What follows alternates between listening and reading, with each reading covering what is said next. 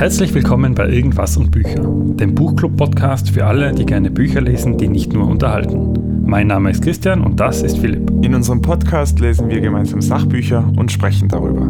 Du kannst dich unserem Leseverhalten anschließen oder einfach nur zuhören. Wenn wir nicht gerade ein Buch lesen, unterhalten wir uns über Ideen, die uns inspirieren und bewegen. Mehr über unseren Podcast erfährst du unter www.irgendwas-boecher.at. Viel Spaß! Wir haben quasi unseren dritten Teil vom Buch ähm, gerade live nochmal erlebt, durchlebt und jetzt gleich angewandt. Willkommen zurück, ein genau. zweites Mal zum dritten Teil sozusagen. Genau. Und zwar, es geht in dem Buch ähm, unter anderem ja auch um den Begriff des Kill Your Darlings. Und äh, genau das haben wir jetzt direkt angewendet. Und zwar, wir haben die ganze Episode schon fertig und hinter uns durchbesprochen und wir haben uns schon unterhalten, unterhalten über, das, über den, diesen Teil des Buchs und sind dann darauf gekommen, irgendwie, da, irgendwie war das sehr, sehr holprig und deswegen machen wir es jetzt einfach nochmal da war dann eigentlich das Schlimmste für mich an der ganzen Geschichte, mir ist glaube ich transparent und ehrlich, dass ich noch in dieser Folge, die wir gerade aufgenommen haben, gesagt haben, ja, wenn man ein Bauchgefühl hat, dass irgendwas nicht gut ist, dann ist es meistens ein Zeichen dafür, dass man eben so ein Darling, also etwas, das einem lieb gewachsen ist, killen muss. Oder eben diesen Sunken-Cost-Effekt, dass man so viel Zeit in was investiert hat, dass man das Gefühl hat, man kann es jetzt nicht aufhören, dass man dann über diese Dinge nachdenken sollte. Jetzt haben wir 37 Minuten aufgenommen in die 37 Minuten habe ich gefühlt fünfmal irgendwie so im Bauch gehabt, man gedacht, boah, erstens ist es voll holprig, ich habe keine Ahnung, was ich sage. Ähm, dann habe ich mir gedacht, kurz, was hast du jetzt nochmal gesagt? so, oder? Ja. Und da hätte ja eigentlich dieses, diesem Bauchgefühl folgen können, von dem der Greg McCune auch in Essentialismus spricht, und zwar, dass dann vielleicht ähm, etwas ein bisschen off ist. Ähm, wir haben Teil 3 gelesen. Wir probieren es jetzt nochmal in der zweiten Folge. Wir wollen uns äh, nicht und über das Gleiche oder unterhalten, also im Sinne von den gleichen Gedanken und Geschichten nochmal miteinander teilen. Ähm, deswegen fange ich mit was ganz ähm, anderem an aus dem Kapitel. Wie, oder sagen wir mal so, wie wichtig sind dir Grenzen? Also in dem Kapitel sagt er, ja eigentlich, ähm, man sollte sich ständig Grenzen setzen. Er sagt da sogar, ähm, dass man auch in seinem Be Be äh, Freundeskreis und Bekanntenkreis ein bisschen umschauen soll, dass es manch manchmal Menschen gibt, die von Arm zehren und Arm nehmen, nehmen und die eigenen Grenzen nicht respektieren.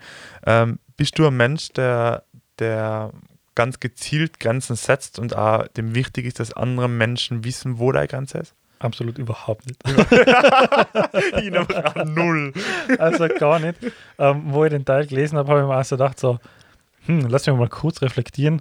Gibt es bei mir im Leben jemanden, der so viel von mir nimmt, ja. dass es eigentlich schon unangenehm ist? Und ähm, vielleicht ist das jetzt blauäugig oder vielleicht bin ich einfach extrem privilegiert. Aber ich habe ehrlich gesagt nicht das Gefühl, ähm, dass ich jemandem mehr gebe, als ich geben will, oder dass jemand meine Grenzen nicht respektiert. Ähm, liegt zum Teil sicher in meiner Art, wie ich, wie ich bin, also was ich aktiv tue. Mhm. Äh, zum einen, das heißt, wie viel Zeit investiere ich in Freundschaften und in Beziehungen. Und zum anderen darin, wie ich Situationen wahrnehme. Also, ähm, mhm. wenn ich dann in etwas viel Zeit investiere, dann nehme ich das nicht als, als Pflicht oder als Arbeit wahr, sondern dann tue ich es, weil ich es gerne tue und weil ich mir denke, hey, das ist ein Feind und ich will da jetzt einfach, das ist für mich kein Problem. Mhm.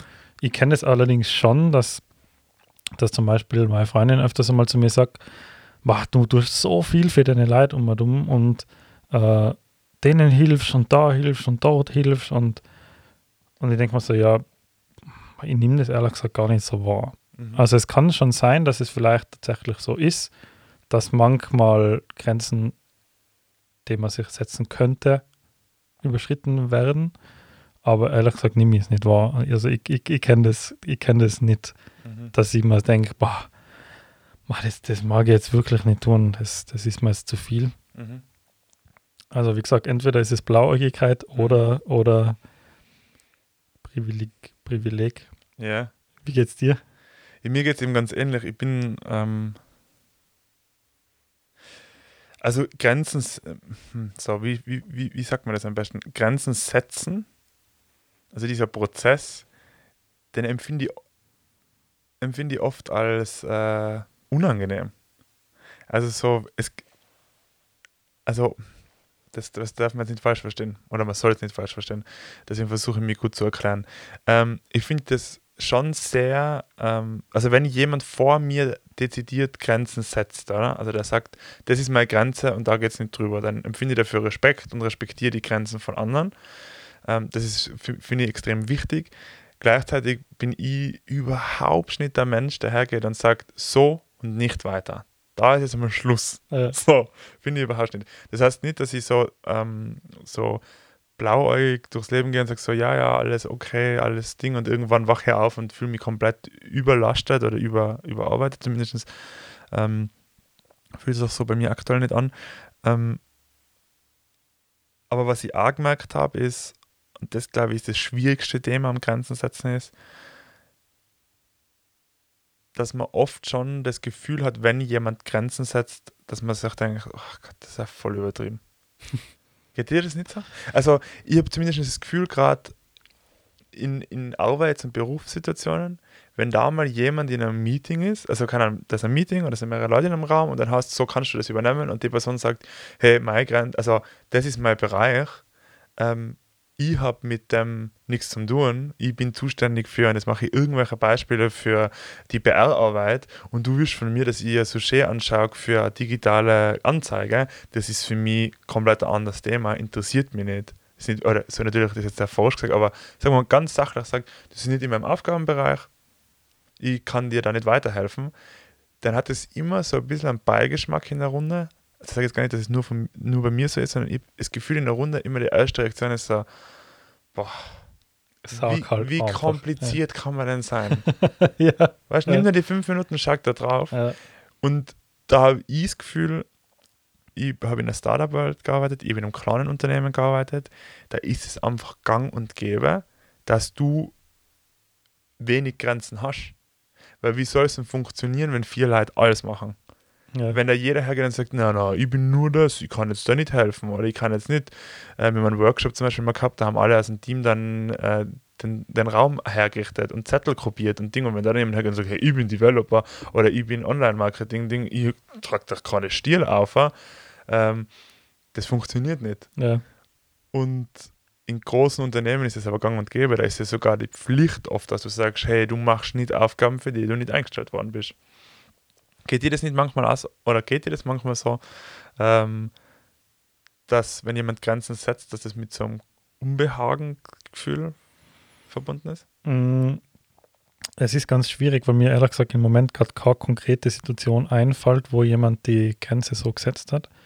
Ähm, da, da spielt aber jetzt, interessanterweise spielt jetzt eine Kernfrage, ähm, die sich in dem Buch anstellt oder die ich mir im, im Bezug zu dem Buch angestellt habe, wieder mit rein, ist ähm, Nein sagen, was man, was man eben, wo wir uns vorher in der quasi ersten Version dieses, dieser Ausgabe im Kreis gedreht haben, ähm, dass er im Buch sagt, wenn man Nein sagt, dann bringt es, äh, dann ähm, erzeugt es Respekt bei der Person, die das Nein erfährt, so quasi.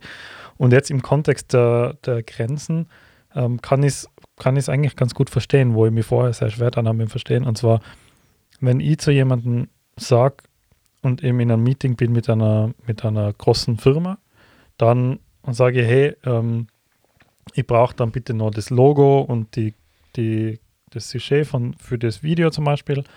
Und dann sagt die Person, ja, das ist jetzt nicht mein Job, ähm, da, da kenne ich mich nicht aus, das ist nicht mein Bereich, bitte red mit jemandem anderen.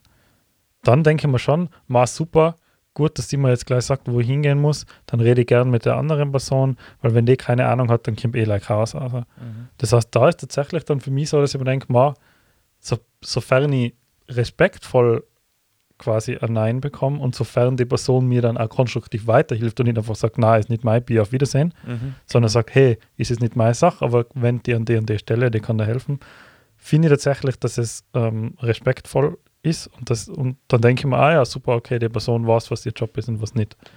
Ähm, ich komme selber aus einem sehr kleinen Team, oder? Wir sind nur zu dritt oder zu viert, je nachdem. Und da ist es natürlich schon so, wenn ich jetzt halt, ähm, einen, einen, einen von meinen Arbeitskollegen mit auf den Dreh nehme und ich sage zu ihm, hey, ich brauche dich als Kameramann äh, und dann geht es halt ums Abbauen äh, von dem ganzen Equipment und dann sage ich, hey, bitte hilf dir abbauen und dann sagt er, na, ich bin als Kameramann da, ich baue da jetzt nicht ab. Dann denke ich mir schon, also jetzt ist schon gut, gib schon mal ein bisschen Ohr und Ja, äh, beschäftigen wir uns wieder, wieder mit dem Thema. Mhm. Und zwar, wir sind ein kleines Team und jeder muss einfach mithelfen. Mhm. Also ich glaube, die, die Grenzen hängen extrem stark vom Umfeld ab. Mhm. Ich finde zum Beispiel eine, eine Situation, was, was ich im privaten Bereich kenne, ähm, ist, man trifft sich unter Freunden und man, man trifft sich zum Beispiel, so wie wir das oft machen, wir treffen uns zum Spielen. Mhm. Und dann sagt man, hey, cool, jetzt spielen wir das, das und das Spiel und nach eineinhalb Stunden ist das Spiel vorbei. Und dann ist es so eine gewisse Unentschlossenheit, was jetzt passiert. Mhm. Und niemand im Raum übernimmt eine Entscheidung, weil jeder sagt, boah, hm, na, wie es wollt, mir egal. Mhm. Und ich bin mir ziemlich sicher, dass jeder im Raum eine Präferenz hat, aber einfach aus, aus weil man halt nicht nah sagen will, zum Beispiel, sagt man, um der unangenehmen Situation aus dem Weg zu gehen, lieber, no, mir ist es eigentlich egal, können wir, tun wir, äh, gehen wir haben, ja, okay, oder spielen wir noch was, ja, okay. Obwohl ich glaube, dass oft schon eine Präferenz da wäre. Also ich denke mir zum Beispiel oft, ma, ich würde schon gerne noch was spielen. Mhm. Aber wenn irgendwie kein anderer will, dann will ich jetzt nicht der sein, der sagt, spiel mal noch was und Ja. dann sitzt sich drei Leute gegenüber, die wollen gar nicht mehr spielen. Mhm.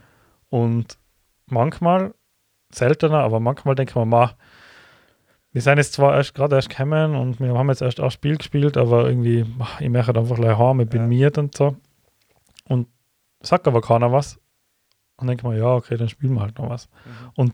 Da glaube ich, dass es schon tatsächlich oft einfach gut wäre, wenn man einfach ganz klar seine Grenzen aufstellen würde und sagen, hey, ich habe jetzt noch, ich würde jetzt gerne noch ein Spiel spielen, weil bei mir geht sich das gut aus, aber nicht länger als wie bis 18 Uhr, weil ich möchte halt gerne um 18 Uhr am Heimweg sein oder so. Da gebe ich dir vollkommen recht. Ich würde das gerne noch erweitern. Ich glaube, dass man oft, wenn man Grenzen setzt, das Gefühl hat, dass man kompliziert ist. Ja, Und das ist genau das, was ich gerade vorher beschrieben habe, weil tatsächlich ähm, die Umgebung einem auch das Gefühl gibt, dass man kompliziert ist. Ja.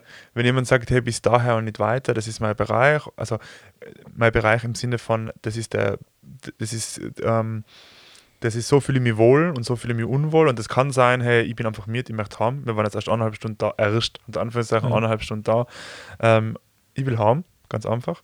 Ähm, dann hat man oft das Gefühl, dass man kompliziert ist und die Umgebung gibt einem auch das Gefühl. Ich glaube, weil, zumindest in meiner Wahrnehmung ist es so, dass Grenzen setzen erst s- noch nicht so lang in ist. Mhm. Ja, also es, wenn jemand eine Grenze setzt, nimmt dir das natürlich die totale Freiheit, überall hinzugehen. Genau. Und dann fühlt man sich eingegrenzt. Ja. Obwohl es quasi in die andere Richtung oder in viele andere Richtungen ja auch noch unfassbar viele Möglichkeiten und Wege gibt. ja. Aber einfach nur, dass dir eine Wahlmöglichkeit von, sagen wir mal, zehn genommen worden ist, gibt dir schon das Gefühl so, der hat mich jetzt eingeschränkt in meiner Mhm. Wahlentscheidung, obwohl du immer noch neun andere Möglichkeiten hast. Mhm. Und das ist, glaube ich, so ein Gefühl, das, das jeder von beiden Seiten kennt. Und daher ist es ein bisschen unangenehm. Mhm. Und das ist aber genau das Gefühl, was ich jetzt glaube, dass der, der Greg McEwen in dem Buch sagt. Es darf dir nicht unangenehm sein, zu sagen, hey, mein Weg geht genau bis dahin. Es gibt noch viele andere Wege, geh zurück dahin, aber ich, ich kann nicht weitergehen als wie bis Ja. dahin, weil das für dich selber dann quasi die angenehmere Gesamtsituation ergibt, weil du dann nicht deine Grenzen so weit ausdehnen musst, dass es für die unangenehm wird. Voller. Und da äh, finde ich, sei, also da, da hängen die ganzen Dinge, die er in dem Kapitel schreibt, gut zusammen, oder? Ein charmantes Nein, Grenzen setzen, zu, ähm, also Grenzen setzen und es auch zu schaffen, sie zu setzen, ähm, zu seinem Wort stehen, oder? Und dann auch dabei zu bleiben. Nicht, und hat gute Tipps, oder? Wie das Durchatmen vor Entscheidungen oder keine lockeren Zusagen mehr oder ähm, du hast in der vorigen Folge erwähnt, wie wenn man sagt, ich schaue jetzt nur in meinen Kalender ähm, und dann gebe ich da Feedback zu den Sachen, also sich auch Raum schaffen für, die, für das Nein. Ähm, was mir persönlich in meiner Situation ist, ist ja so, ich bin ja gerade so beruflich zwischen ähm, der Selbstständigkeit, äh, der Arbeitslosigkeit und dem Nirvana. und für mich war es wirklich so, dass ich gesagt habe, ich, ich kündige mein Arbeitsverhältnis nicht aus dem Grund, dass ich selbstständig bin, sondern einfach um Zeit für, also ich habe mir da Geld auf die Seiten gespart und einfach mal um Zeit für mich zu haben, Projekte zu realisieren, Dinge zu machen, die mir Spaß machen. Und dann ist mir aufgefallen, ähm, dass es Leute mitgekriegt haben, die mit mir in der Vergangenheit gearbeitet haben oder die, mit denen ich zum Tun gehabt habe und die sind dann hergekommen und gesagt, hey Philipp, du bist ja jetzt selbstständig oder halt du suchst einen Job oder keine Ahnung, was du bist. Niemand hat, die, hat es in Erwägung gezogen, dass ich nichts tue, sondern du suchst einen Job oder du suchst einen Auftrag und wir hätten da was. Kannst du das mal anschauen? Kannst du mir da helfen? Kannst du das tun und so? Und ich habe tatsächlich die ersten drei Monate halt gar keine Grenze gesetzt, sondern habe mir so gedacht, so, ja, okay, man, ich habe ja wirklich jetzt keinen eh Job Zeit, ja. und ähm, Geld verdienen sollte die auch, ich habe zwar gespart, aber macht schon Sinn und so. Und da ist dann für mich was ähm, mir noch aufgefallen und das ist, glaube ich, in dem Buch nicht so erwähnt und das würde ich noch ergänzen, was mir geholfen hat, ist, es macht dann halt einfach, wenn ich eine Regel habe. Wenn ich ganz eine klipp und klar definierte Regel habe. Und für mich war es zum Beispiel so, ich will bis zu meinem 30. Geburtstag nichts machen wegen Geld. Also kein einziger Auftrag. Und das hat die Entscheidungen für mich dann, da habe ich schon wochenlang mit mir gehadert, dass ich da hinkommen bin, aber habe dann gesagt, für mich, ich mache keinen Auftrag wegen dem Geld. Ähm, ich mache nur Dinge, die mir Spaß machen oder wo ich dann glaube, dass sie mir Spaß machen oder dass sie mich voranbringen in meiner aktuellen Situation und das darf nichts mit dem Thema Finanzen zu tun haben. Und das hat es für mich total einfach gemacht. Und das hat es für mich dann auch einfach gemacht. Ich habe dann einmal eine SMS gekriegt, hey, ein Bekannter, der macht dich jetzt selbstständig und braucht eine Website, machst du sowas? Und natürlich mache ich sowas. Und dann habe ich gedacht, erstens, ich kenne den nicht einmal, ich weiß nicht mal, was der für eine Website macht und habe dann, ohne zu wissen, um was es geht, hat dann gesagt, kriege ich aktuell nicht unter, wir können im Juni nochmal reden, also nach meinem Geburtstag. Ja. Und ich glaube, wenn man so diese Regeln auch umsetzen will, äh, dann braucht man einfach, oder halt diesen Lebensstil so besser, dann braucht man klare Regeln ähm, und auch vielleicht terminierte Regeln. Ja, das ist, ähm, ich, ich erkenne das schon ein bisschen wieder und zwar am Anfang vom Teil 3 geht es ja um so Firmenleitbilder Stimmt, ja. und ähm, da bringt er drei Beispiele und es ist so lustig, weil er, es ist eine kleine Tabelle und da gibt es äh, die Firma 1, die Firma 2, die Firma 3 und rechts daneben das Leitbild A, B und C. Und man liest sich halt die Firmenbeschreibung durch. Also das ist eine Firma, die macht jetzt zum Beispiel Traktoren, Mhm. die andere stellt Lebensmittel her und die dritte weiß ich nicht mehr. Und dann liest man sich die Leitbilder durch und alle Leitbilder klingen, äh, wir, uns sind unsere Kunden besonders wichtig und für ein gesamtheitliches Produkt versuchen wir Marktführer zu sein. So, das ist das Leitbild. Und er sagt so, versucht das zuzuordnen. Und beim Lesen habe ich mir schon gedacht, das ist unmöglich zuzuordnen, das ist doch garantiert 1a, 2b, 3c. Mhm. Und dann schaue ich unten auf die Lösung der Seite und da steht genauso drin, weil es Mhm. ist einfach so, so absurd, Mhm. dass die Leitbilder, die sind so, so möchte gern inspirierend und, Mhm. und so weitgreifend, dass du gar nicht klar sagen kannst, hey, was ist denn jetzt das tatsächliche Leitbild von der Firma? Mhm. Was, was sagen die jetzt aus? Und da sagt er, dass, die, dass das konkrete Ziel sehr viel wichtiger ist als wir inspirierende Rhetorik. Mhm. Und da finde ich, hat er absolut recht. Voll. Und ähm, das ist genau das, was du sagst. Wenn du ganz ein konkretes Ziel setzt, wenn du weißt, ich möchte das, das und das erschaffen oder schaffen Mhm. und dann kommt eine Situation auf dich zu und dann kannst du sagen, hey, zahlt es in das Ziel ein, ja oder nein? Bei dir ist es jetzt zufällig, ist er jetzt quasi als Beispiel schlecht, weil du sagst, mein Ziel ist, dass es nicht finanzielle Entscheidung ist, sondern es soll eine, eine Spaßentscheidung sein oder möchte, äh, also eine Willensentscheidung sein. Aber wenn man das jetzt quasi wieder umlegt auf eine Firma oder auf Situationen, die halt jetzt schon auch finanziell betreffend sein, dann kann man schon sagen, hey, zahlt das in das Ziel ein, so wie ich es haben will. Und je genauer ich das Ziel formuliere, ähm, desto genauer weiß ich, hey, das ist jetzt die Art von Job, den ich machen möchte, oder das ist jetzt die Art von Projekt, den ich umsetzen möchte, oder nicht. Und er hat da ein mega cooles Beispiel von wegen konkret formuliert gebracht, und zwar ich weiß leider nicht mehr, wie der Hurricane Carson hat, der in New Orleans gewütet hat, vor einigen Jahren inzwischen. Katrina, oder? Ja, kann sein, genau. Ähm, da hat es ganz viele Hilfsorganisationen gegeben und da hat es Hilfsorganisationen gegeben, die sich als, als Firmenleitbild äh, an die Fahne geschrieben haben, wir wollen den Opfern von, wir wollen allen Opfern von Katrina helfen. So, ja, und was heißt das jetzt?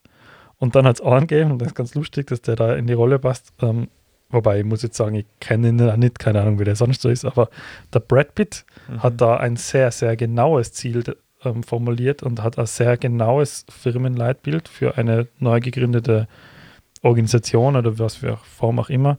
Und zwar, er möchte 150 nachhaltige und finanzierbare Häuser in, der, in einer bestimmten Gegend bauen. Und zwar wirklich nur in dieser Gegend, 150 Häuser, sie sollen nachhaltig und günstig sein, so quasi. Und allein, wie konkret das ist, ist schon inspirierend, oder? Weil du denkst, Mhm. so, boah, ja, okay, der hat sich einfach 150 Häuser zu bauen, ist schon mal echt ein gutes Ziel, ist aber dann auch ganz ein konkretes Ziel. Und wenn dann jemand daherkommt und jetzt ganz überspitzt formuliert sagt, ähm, mal, ich habe ein Kartoffelfeld, soll ich dir Kartoffeln spenden? Dann kann er sagen, mit einem Kartoffel kann ich kein Haus bauen, danke, nein, brauche ich nicht. Oder? Das Mhm. zahlt nicht in mein Ziel ein und bringt die viel genauer und viel geradliniger an das Ziel, wo du halt tatsächlich hin willst. Mhm. Vollgas, ja. Wenn du das klar definierte Ziel hast, dann fällt es da einfach leichter, zu den Möglichkeiten Nein zu sagen. Genau, Das ist es, glaube ich. genau. Weil bei dem Beispiel auch von mir, wo ich gesagt habe, wo es nicht um finanziell geht, ich kriege dann immer von LinkedIn so ähm, Newsletter, wo dann steht, gratulieren Sie XY zur Beförderung. Und dann war da eine in meinem Bekanntenkreis, den ich noch aus Jugendzeiten kenne, und der hat halt eine modsmäßige Beförderung gekriegt. Also wirklich, dann habe ich mir da kurz das Profil angeschaut und gedacht, Patzach. Also das ist einfach einmal, der ist glaube ich ein Jahr älter wie ich und oder wie mir und das, ja, unglaublich einfach. Und da ist dann ganz kurz dieses Bauchgefühl gekommen, so dieses, vielleicht sollte ich echte Jobs annehmen, vielleicht sollte ich echte Aufträge machen, weil finanziell ist es super und dann kann ich schneller vielleicht auch noch mehr machen in den Bereichen und so Ding. Und dann dachte ich so, wow, na, du hast das Leitbild, du hast mal mindestens zu deinem Geburtstag, bis dahin darfst du die Dinge gar nicht durchdenken, oder? Weil es werden die Momente kommen, äh, und gleich wie beim Brad Pitt, vielleicht nicht der Kartoffelbauer wird das anbieten, aber da wird irgendeine Hilfsorganisation sagen, wir haben jetzt das Ziel, ähm, keine Ahnung, Soforthilfe zu leisten, indem wir 100.000 Essenspakete schicken, dann kann er sagen, das ist ein super Ziel, was ihr habt und da gibt es genug Leute, die euch unterstützen oder ich hoffe, ihr findet genug Leute, die euch unterstützen. Wir arbeiten an einem Ziel, das ein anderes ist, was die Menschen langfristig auch unterstützt. So. Ja, genau. Weil natürlich die Kurz, ähm, ich glaube, das ist auch wieder der gleiche Teil wie bei der 1%-Methode. Ähm, Im Alltag sind die Kurz, äh, die, die nie, wie sagt man, die Früchte, die sehr niederhängen, Mhm. die sind halt einfach konstant da und geben an Befriedigung, oder? Weil man so sagt, so, "Wow, ja, ich kann da jetzt den Job annehmen oder ich kann da jetzt das leisten und Ding. Ähm, nur wenn man wirklich ein, ein dediziertes Leitbild hat oder, oder ein Ziel hat, dann ist es halt meistens nicht die Die niedersten Früchte, sondern Ja. die süßesten ganz oben. Ja, und da genau. kommt man halt erst mit Zeit hin. voller, voller, Genau. ja. Und damit, da kommt man halt auch nur hin, wenn man auf dem gleichen Baum aufgegaxelt. Also wenn ich währenddessen zehn- zehnmal den Baum wechsle, oder dann werde ich halt immer wieder von Null anfangen müssen. Und um das geht es am Schluss ja auch beim Essentialismus wahrscheinlich, dass ich halt diesen einen Baum aussuche und dann sage, ja, passt da, ähm, in dem Bereich bleibe ich. Und wenn mir jemand sagt, hey, komm mal auf meinen Baum, dann sage ich, na, ich keinen Bock. Ich bleibe auf meinem Baum. Genau. ich will darauf. ja, voll, aber es ist eine gute Analogie. Keine Ahnung, keine Ahnung, ob sie wirklich gut ist, aber sie fühlt sich Ja. auch gerade super an. ja, voll. Ähm, Das bringt uns jetzt, glaube ich, äh, zu einem, äh, zu einem viel äh, runderen Abschluss und zu einer viel runderen Abschlussfrage, ähm, als wir in unserer ersten Folge, die wir ja Darling-mäßig gekillt haben. Jetzt möchte ich nur ganz schnell die Analogie von den Killer Darlings erzählen. Ähm, für alle, die das nicht kennen, das kommt so ein bisschen aus der Filmwelt, deswegen liegt es mir sehr nah, ähm, dass man Einstellungen, also Videosequenzen, die man mit sehr viel Aufwand produziert hat, tendenziell eher in den Schnitt äh, dann mit reinnimmt, weil man einfach weiß, man, da war so, da ich so viel Arbeit geleistet, damit die Einstellung zustande gekommen ist, egal ob sie zur Geschichte beitragt oder nicht. Und genau diese Darling-Einstellungen gilt es ähm, laut Essentialismus zu killen und die gilt es auch äh, in meinem Berufsfeld immer wieder zu killen. Also ich kenne das sehr gut in meinem Berufsfeld, mh, hm, dass ich meine Darlings killen muss. So, die Frage, wie geht es dir bis jetzt mit dem Essentialismus im Allgemeinen? Wie, wie blickst du auf das Buch zurück? Ähm, ich meine, wir sind ja noch nicht am Ende. Gell? Wir ja. haben ja noch ein wesentliches noch Kapitel und zwar die Ausführung, die auf die ich ja sehr gespannt bin. Ja. Aber, aber wie, wie siehst du bisher, sagen wir es mal so, äh, die zu Recht im Essentialismus? Ähm, es ist eine Mischung aus äh, Zuneigung und Abneigung, um ehrlich zu sein. Ganz ähnlich wie wenn jemand, äh, wenn jemand Grenzen setzt. So, wenn jemand nämlich, wenn jemand wirklich, wie wir am Anfang geredet haben, wenn jemand wirklich mit voll, aus voller Überzeugung Grenzen setzt, ist es ein Gefühl, dass das finde ich sau cool, dass du das machst. Finde das super, das ist wichtig und gleichzeitig diesem kurzen Schwall an Gefühle von, war das jetzt schon ein bisschen kompliziert oder anders wäre es halt jetzt auch cool gewesen oder so. Ähm, und so geht es mir mit dem Buch auch. Ich glaube, Grund dafür ist folgendes. Ähm, wir haben das eh schon mal in vorgehenden Folgen gesprochen. Das Buch ist super werblich, total aktionsbezogen, verspricht hinten ähm, eine Schatzkiste zurück zu einem selbstbestimmten, erfüllten Leben. Da geht es viel darum, ähm, glaube ich, Menschen wieder Selbstbewusstsein zu geben und Menschen zu motivieren, für sich selber einzustehen. Und durch dieses durch dieses sehr starke Motiv, glaube ich, eben so, so eine brutale Schatzkiste zu sein und selbstbestimmt und erfüllt und so, ist es auch manchmal eine Abneigung, wenn ich mir denke, boah, das wirkt fast ein bisschen verzweifelt, die Botschaft einzuklopfen. Ja. So. Ähm, aber mit dem Essentialismus an sich merke ich für mich schon, ähm, dass gewisse Gedanken im Leben ständig passieren. Oder im, im, Leben, aber im Alltag aktuell. Und zwar die Hauptfrage ist für mich, und die nehme ich aus dem Buch Vollgas mit, ist die, wenn das jetzt nicht wäre, wie viel wäre ich bereit dafür zu zahlen? Ja, genau. Das ist eine super Frage. Wenn ich nicht eh schon Teil des Projekts wäre, genau. wie viel würde ich mich anstrengen, um Teil des Projekts zu werden? Ganz genau. Und das ist eine ja. super Bemessungsgrundlage. Habe jetzt bei mir schon gemerkt, wo ich jetzt mal äh, ein bisschen Musik gemacht habe, den Song, wie viel würde ich für den Song zahlen, dass es meiner ist? Ähm, oder da kann, das kann man in so vielen Dingen machen. Ja. Ähm, und auch mit diesen Kill Your Darlings ähm, Sunken Cost Effekt, also das sind schon wieder viele Dinge dabei, die bei mir im Alltag Einzug finden. Ähm, ist es bei dir ähnlich? Absolut, ja. Also es, es gibt viele Prinzipien, die mir gefallen, es gibt viele Gedankengänge, die mir gefallen.